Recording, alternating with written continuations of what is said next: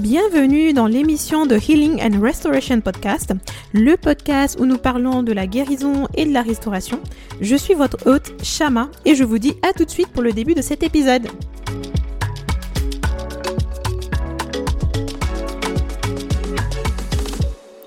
Bienvenue à tous et à toutes. Je suis super contente de vous retrouver aujourd'hui pour ce nouvel épisode. Alors comme je vous avais dit, je me suis lancée en fait dans une série euh, d'interviews et euh, j'ai vraiment eu à cœur en fait de permettre à travers ce podcast à d'autres personnes de joindre en tout cas leur voix à la mienne pour pouvoir témoigner de ce que le Seigneur a, fait dans leur vie. Et euh, comme vous le savez déjà, on est en train de parler de guérir de la blessure d'abandon et du rejet et après vous avoir en tout cas parlé de mon histoire, en tout cas d'une façon euh, au cours de laquelle en fait j'ai vécu le rejet, je me disais que ce serait intéressant d'avoir aussi d'autres témoignages parce que je crois que euh, euh, plus il y a de témoignages, plus de personnes en fait pourront se reconnaître et aussi peut-être tirer d'autres enseignements ou d'autres encouragements. Donc aujourd'hui, on a une invitée spéciale parce que je ris parce que, enfin voilà, c'est euh, c'est une fille que je connais euh, depuis que j'étais à Kinshasa et en fait c'est un plaisir pour moi de l'avoir là aujourd'hui et euh, je ne vais pas en dire plus mais je peux vous dire que son histoire est quand même assez euh, frappante et surtout c'est une histoire qui est vraiment bénissante. Je vais peut-être euh, la laisser se présenter, nous dire qui tu es, comment tu t'appelles, everything like you have the floor. As la parole. Salut, bonjour. Alors moi c'est Kit Mavinga, je suis congolaise, j'ai 23 ans, donc un peu c'est un peu ça, c'est moi. Kitia. Tu fais ta timide comme ça, là. je suis très timide. Et ta foi? Je suis chrétienne. Ok. Euh, je crois en Jésus-Christ. J'ai accepté Seigneur comme Seigneur Sauveur depuis l'âge de 12 ans. En tout cas, moi, je me suis mis à... Oh. Bon, disons que j'ai allé à l'église. Ok. Mais j'ai vraiment mis à fond, du genre à croire réellement, réellement à, Dieu, disons mm-hmm. à... Ouais, 12 ans, dirons. Quand j'ai, quand j'ai cru que j'allais mourir, alors du coup, j'avais pas le choix. Il fallait que je fasse quelque chose. Quand t'as fait quoi Quand j'ai cru que j'allais, que, que j'allais, j'étais sur le point de mourir, il fallait que je croie à quelque chose. oh my god. Uh, this podcast, um, et on en quoi? Quand t'as cru que t'allais mourir à l'âge de 12 ans, quoi. Peut-être que, peut que, tu viendras nous dire en fait de quoi il s'agit. Enfin, qu'est-ce qui a fait que euh, à l'âge de 12 ans, c'était quoi cette situation-là qui a fait que t'as as failli mourir?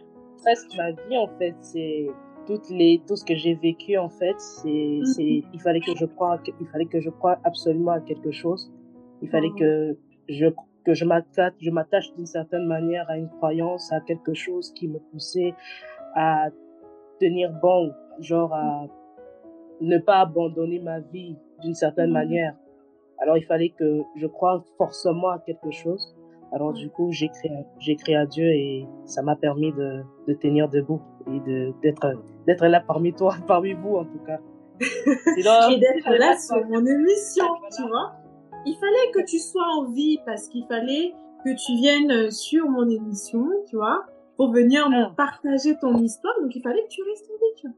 Toute chose concourt au bien de ceux qui aiment Dieu. J'arrête pas de répéter ce passage à chaque épisode. J'ai l'impression que c'est le passage de ce podcast, quoi.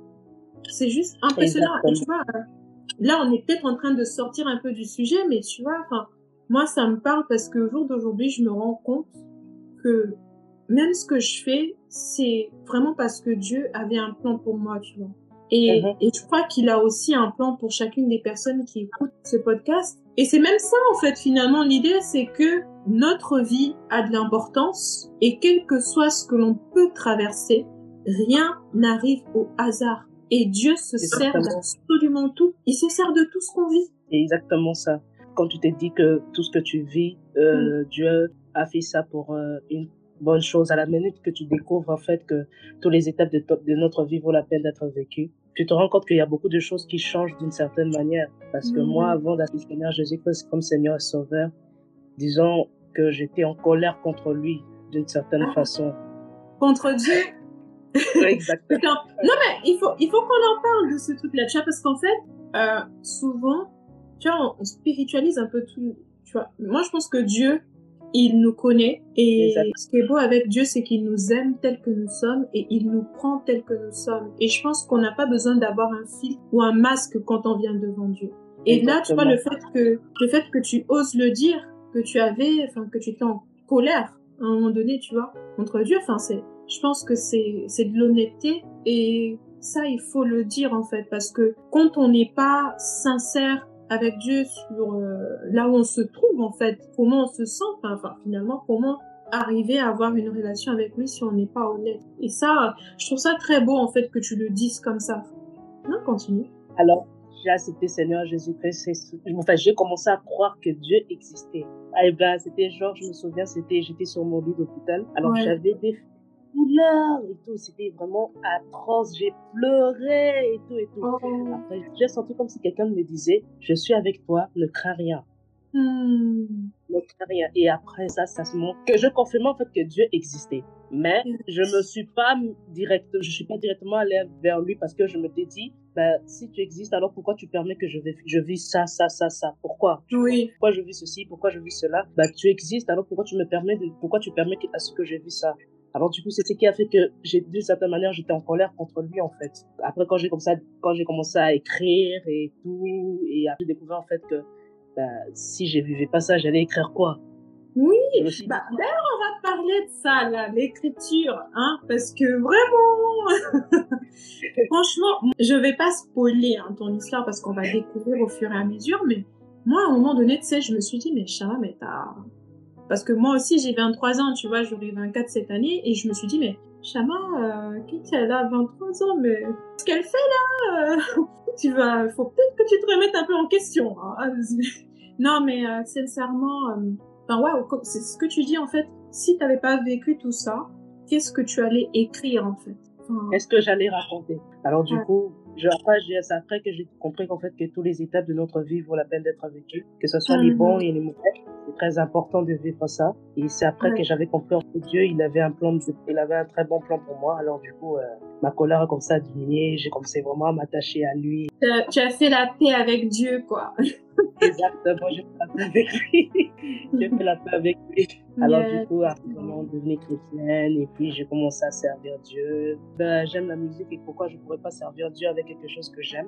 Ben, C'est là que je chante à la chorale et j'ai ça chanter. En plus, on a servi ensemble. Mais ça, c'est vraiment un truc incroyable en fait. C'est dingue. Enfin, franchement. euh, Puis à la fin, j'ai bon, je continuais, j'écrivais et puis à la fin, je me suis dit un jour, je me suis dit ben s'il arrivait que j'écrivais, si pourquoi pas ne pas écrire mon histoire. Je me suis dit et si Ok, j'essayais? ok. Mais tout doucement, tout doucement, ne nous sors pas toutes les cartes là tout de suite comme ça. Hein, s'il te plaît. Laisse un peu euh, les gens mariner, euh, essayer de comprendre qui tu es. euh. Non mais non mais c'est c'est juste incroyable en fait parce que là moi j'ai enfin j'ai j'ai quand même euh, assisté à une partie de ta vie quand t'étais à Kin. Enfin même si on on n'a pas vraiment beaucoup eu de contact. Enfin, juste la période où j'étais à la chorale du... Et voilà, moi, de ce que je, je me souviens, enfin, c'est que du bonheur. Enfin, c'est que des choses positives, en fait. Euh, une personne qui est toujours euh, joyeuse, souriante. euh, c'est ça, en tout cas, que moi, j'ai et que je garde euh, en, en mémoire, en fait. Et c'est juste merveilleux, en fait, que finalement, euh, des années plus tard, enfin, moi, je, ce que j'ai entendu de toi, enfin, en tout cas, tout ce que tu as eu à me, à me, à me partager. Enfin, je me suis dit, c'est juste merveilleux, quoi, que, que tu aies vécu tout ça. Et euh, j'ai hâte aussi que toutes les personnes qui nous écoutent euh, puissent pouvoir aussi euh, écouter tout ça. Et du coup, qu'est-ce que tu fais dans la vie? Ta passion, j'imagine que c'est déjà, c'est chanter? Ma passion, c'est chanter, écrire. Et en dehors de ça, j'étudie, j'ai fait la science, j'ai fait la science informatique D'accord. à l'université protestante du Congo. Et je suis en dernière année. Je finis cette année en tout cas. Non, mais merci pour ta superbe présentation. Euh, Peut-être qu'on va rentrer euh, dans, dans le sujet. Comme tu sais, on a une thématique en fait qu'on est en train d'aborder. on parle en fait de, de guérir de la blessure euh, d'abandon et du rejet.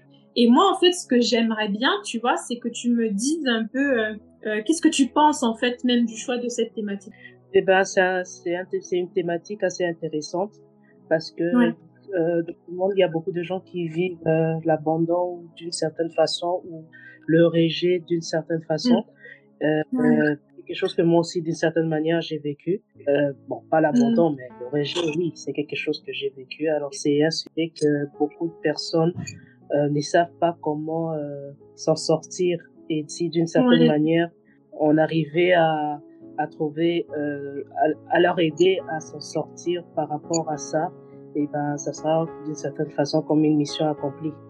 Non, mais c'est vrai que tu vois, c'est un truc que beaucoup vivent et euh, je pense, tu vois, c'est, ça fait vraiment, euh, ça fait très mal parce qu'en fait, souvent, c'est des blessures que les gens, enfin, en fait, qu'on a, je dis qu'on a parce qu'en fait, moi-même, je sais que je suis dedans, enfin, qu'on a euh, l'habitude, en fait, de camoufler ou de, ou de ne pas, enfin, afficher, en tout cas, euh, ouvertement parce que, euh, soit parce qu'on n'a pas envie d'en parler, soit parce qu'on a, on n'a pas envie d'être jugé ou que, enfin, ou de ne pas être compris en fait. Et finalement, euh, c'est vraiment une blessure qui est réelle et qui fait beaucoup de mal. Mais, euh, mais comme tu, comme tu dis, c'est, formidable.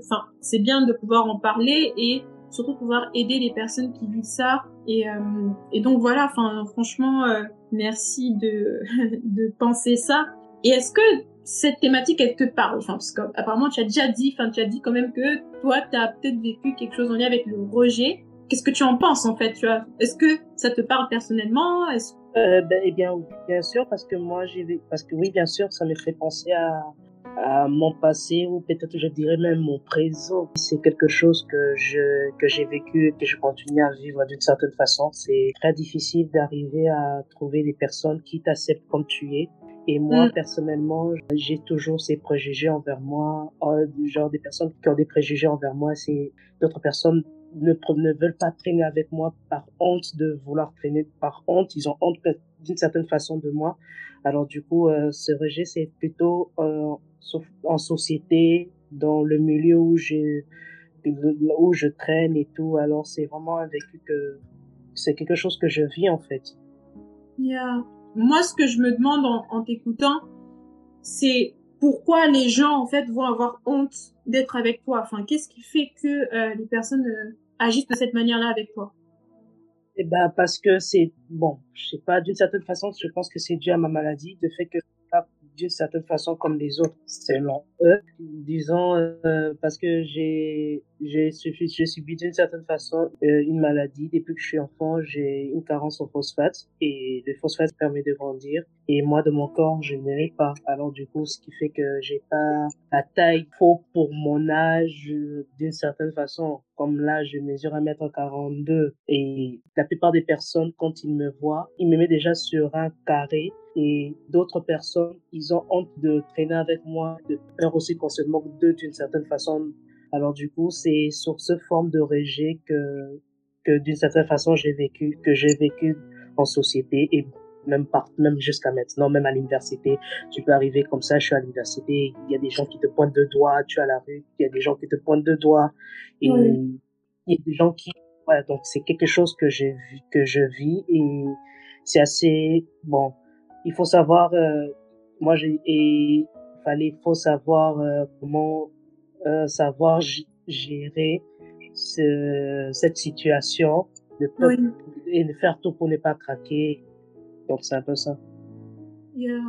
C'est quand même triste que les gens agissent de la sorte et rejettent les gens à cause de leur apparence en fait. Et c'est c'est dommage. Enfin, c'est dommage. Et, euh, et après, tu vois, on, enfin, on se rend pas compte de, de l'impact que ça peut avoir en fait sur une personne, sauf si, enfin, surtout quand la personne en fait n'a peut-être n'est pas euh, suffisamment forte euh, d'esprit. Par exemple, si c'est quelqu'un qui est assez faible, enfin qui voilà, qui est, qui est très sensible, mais ça peut détruire une vie, mais complètement quoi. Exactement ça. Et ça, ça, je suis d'accord avec toi parce que il y a eu un moment dans ma vie où euh, j'ai sombré d'une certaine façon du fait que j'ai vécu mm. ce rejet euh, d'une certaine manière où les gens te se moquaient de toi.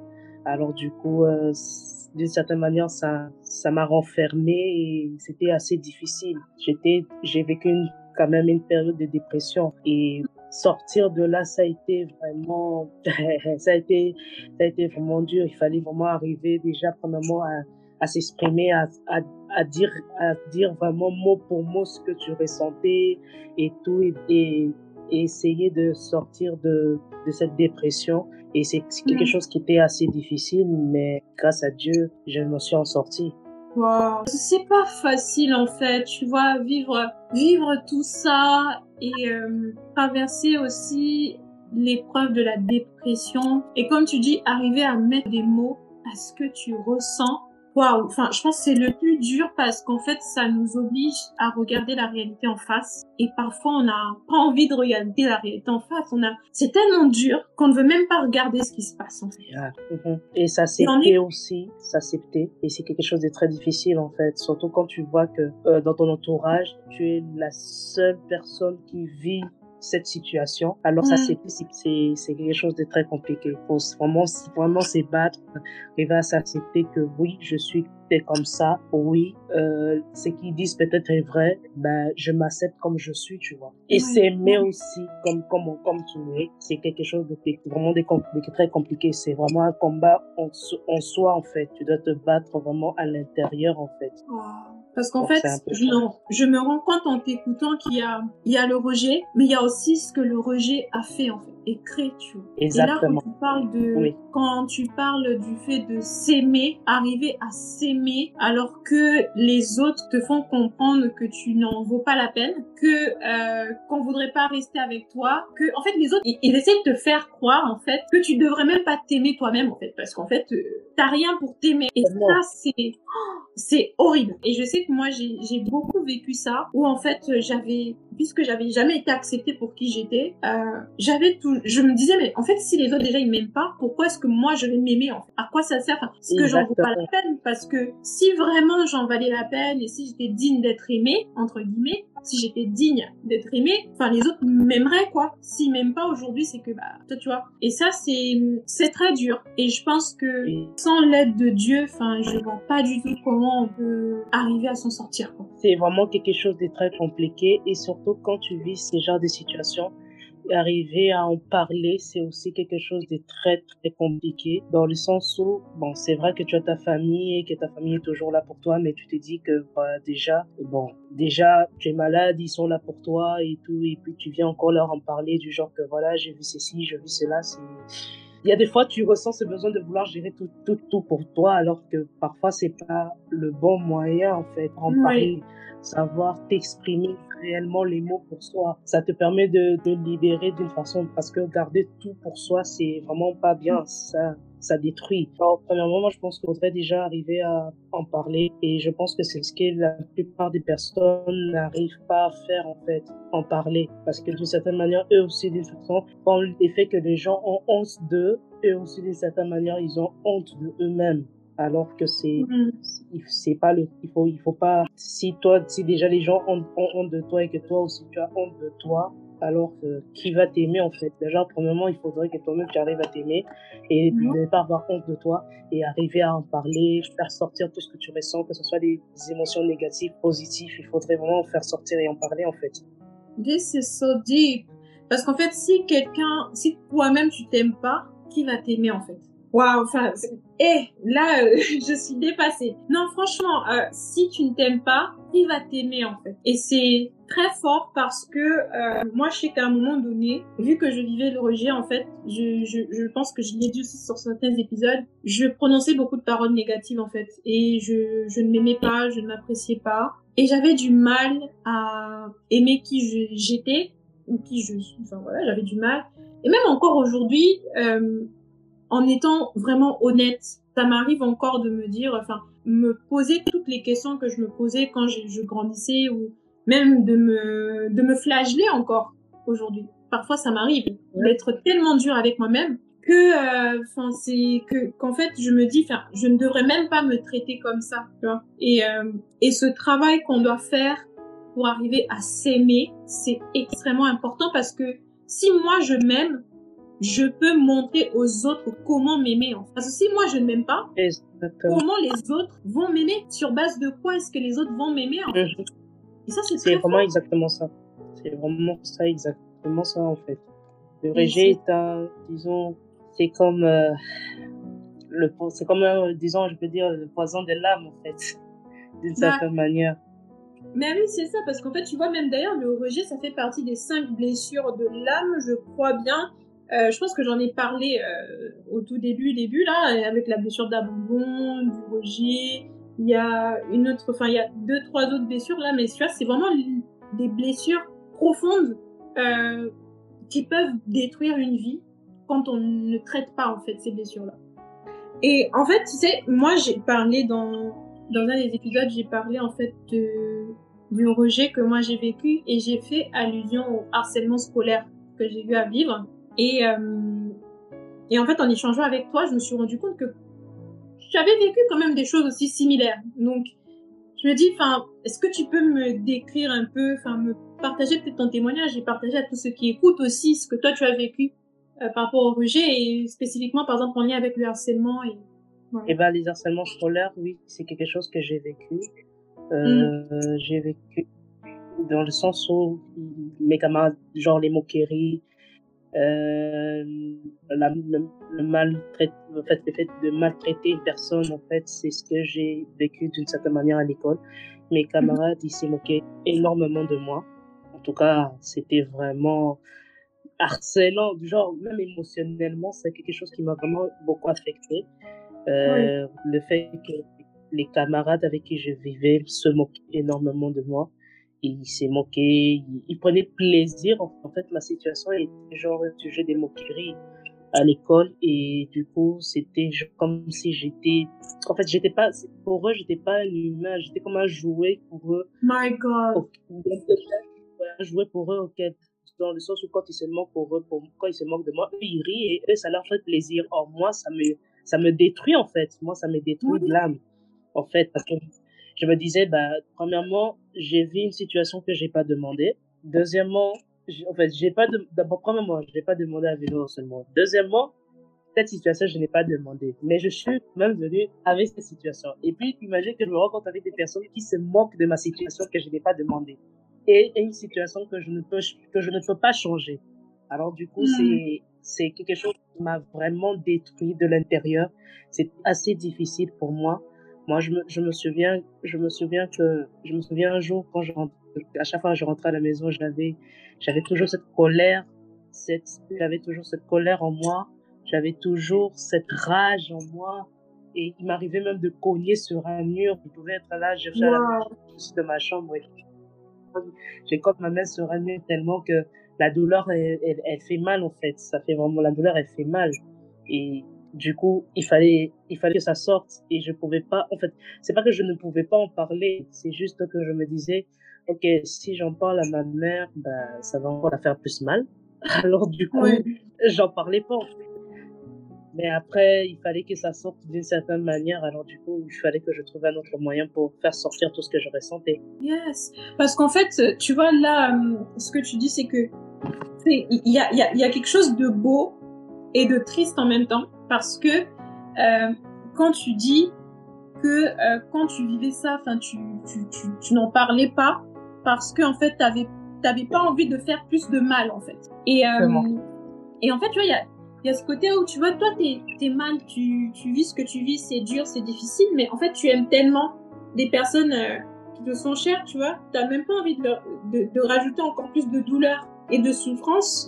Et ça, enfin, c'est fort, tu vois, mais, euh, mais c'est aussi très triste et c'est la réalité de beaucoup de personnes qui vivent ce genre de choses-là, qui vivent le harcèlement ou qui vivent euh, des situations où elles se, sentent rejetées, où elles se sentent euh, abandonnée ou mise de côté. Enfin, c'est dur et pénible parce que souvent euh, c'est mis sous silence en fait. Parfois, je sais pas, peut-être qu'il y a aussi un peu un sentiment de honte. Il y a la honte, il y a parfois il y a la honte, il y a des fois aussi c'est la peur. En fait, la peur, quand je dis la peur, c'est genre, tu t'es dit que, ouais, par exemple, j'ai vu ça, par exemple, quelqu'un me fait ceci, et si j'en parle ou j'accuse, alors tu dis, tu t'es dit qu'on va encore plus te moquer de toi dans le sens où on va te dire, en fait, que tu as, tu es d'une certaine manière pour preuve, tu vois. Alors du coup, tu n'as pas envie d'aggraver encore, alors du coup, tu, tu restes et tu dis rien, en fait. Yes. Tu sais bien, dans nos milieux scolaires, surtout ici en Afrique, en fait, tu sais comment on gère, en fait, ils réagissent par rapport aux gens qui ont, en fait, des personnes accusateurs, des personnes qui ont l'habitude d'accuser à tout moment. On leur traite d'une certaine manière, on leur et encore leur humilie encore fois dix. Alors du coup, parfois tu as peur encore que la maltraitance et l'harcèlement soient encore doublement euh, pénibles. Alors parfois tu préfères ne rien dire. Peut-être tu, tu gardes espoir de se dire qu'en fait si je réponds pas et que je dis rien, peut-être ça sera, ça s'arrêtera. Or que c'est pas ça, ça sera, ça, ça va jamais s'arrêter. Il faudrait que toi-même tu fasses quelque chose pour que ça s'arrête. Ouais. Donc c'est un peu ça. Hmm. Et du coup, euh, moi, ce que je voudrais savoir, c'est que pour bien situer les choses, donc, tu as vécu ce harcèlement-là à cause de ta, de, de ta maladie. Donc, clairement, c'était vraiment à cause de ça, en fait. Oui, exactement. Et en fait, moi, j'ai une question. Enfin, après, voilà, c'est une question qui est assez cash, mais est-ce que toi, tu considères que ta maladie, c'est un handicap? Bon, des gens scientifiquement parlant, oui. Mais aujourd'hui, je vois le monde différemment. Moi, personnellement, je me dis que si j'avais pas vécu ça, je serais pas la personne que je suis aujourd'hui. Alors, du coup, bah, aujourd'hui, si on me demandait d'être quelqu'un d'autre, bah non, parce que j'aime la personne que je suis aujourd'hui grâce à ça, en fait. Alors, euh, scientifiquement parlant, oui.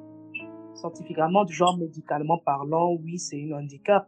Mais du moment que je peux faire tout ce que tout le monde peut faire, bah non. Je me dis non. Parce que je, du moment où je peux marcher, je peux parler, je peux écrire, je peux faire tout ce que je veux.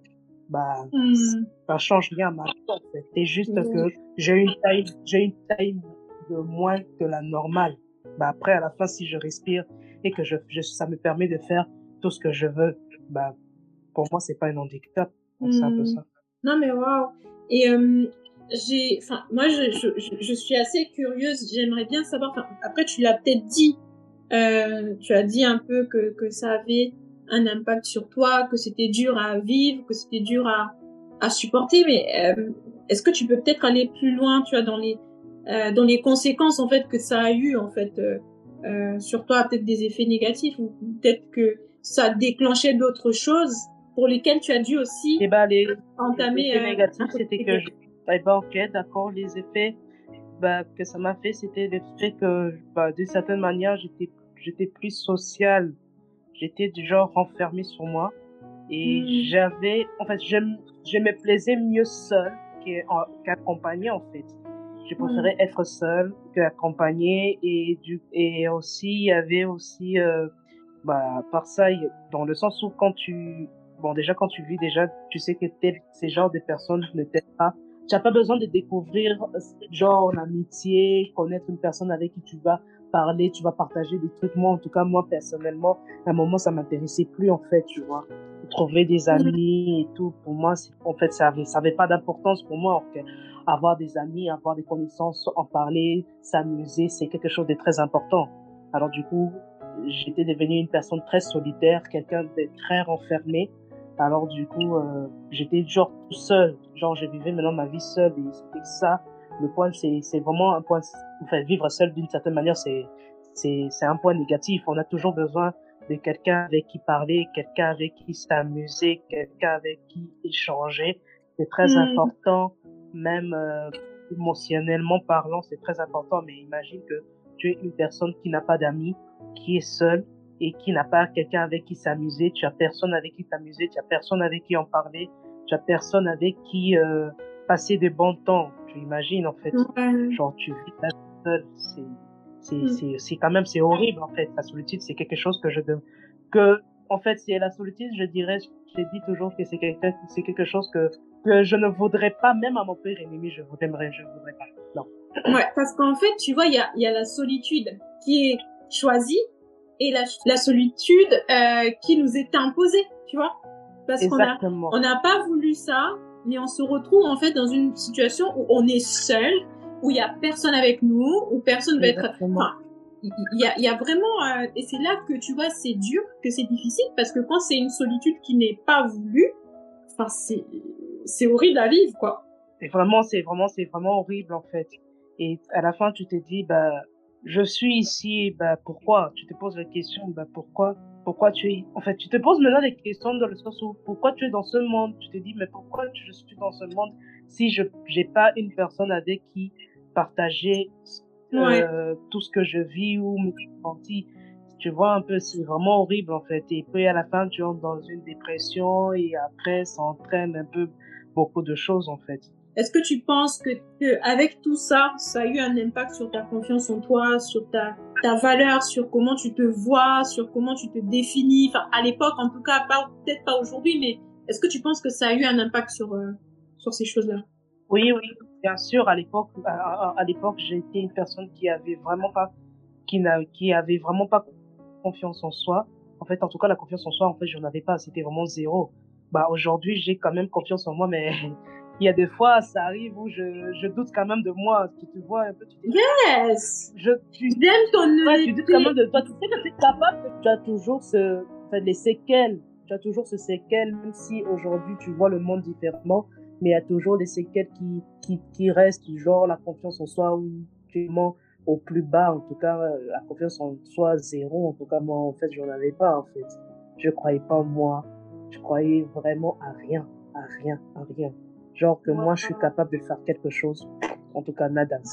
Et ça, c'est vraiment dû à, à l'impact de ce que les gens ils peuvent dire, en fait. C'est là où, tu vois, euh, il y a un des épisodes où je, il y a un des épisodes où je parle, en fait, euh, de, comment dire ça, de, des paroles, en fait, des mots qu'on entend et des paroles euh, que l'on entend, tu vois. Parce que même la Bible dit, hein, que la vie et la mort sont au pouvoir de la langue. Donc, en fait, notre bouche, nos paroles sont capables de créer et de détruire. Donc c'est très très très fort en fait.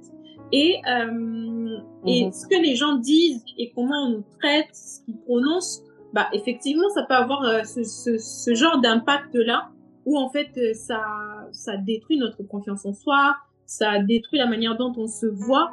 Et pour reconstruire ça, enfin comme tu dis, enfin j'aime beaucoup ton honnêteté parce que tu vois souvent on est dans le truc où voilà, moi j'ai confiance en moi en totalité. Enfin, c'est vrai que moi aussi j'ai vécu des choses qui ont fait que j'avais perdu confiance en moi, tout ça. Aujourd'hui j'ai repris, j'ai confiance en moi, hein, j'ai totalement confiance en moi. Mais euh, c'est vrai qu'il y a des moments où, euh, enfin franchement, tu te remets en question. Quoi. enfin, tu te remets en question. Et euh, en fait, t'as pas confiance en toi, quoi. Il y a des moments où t'as pas confiance en toi et tu luttes en fait. Tu luttes avec les paroles qui sont dans ta, dans ta tête.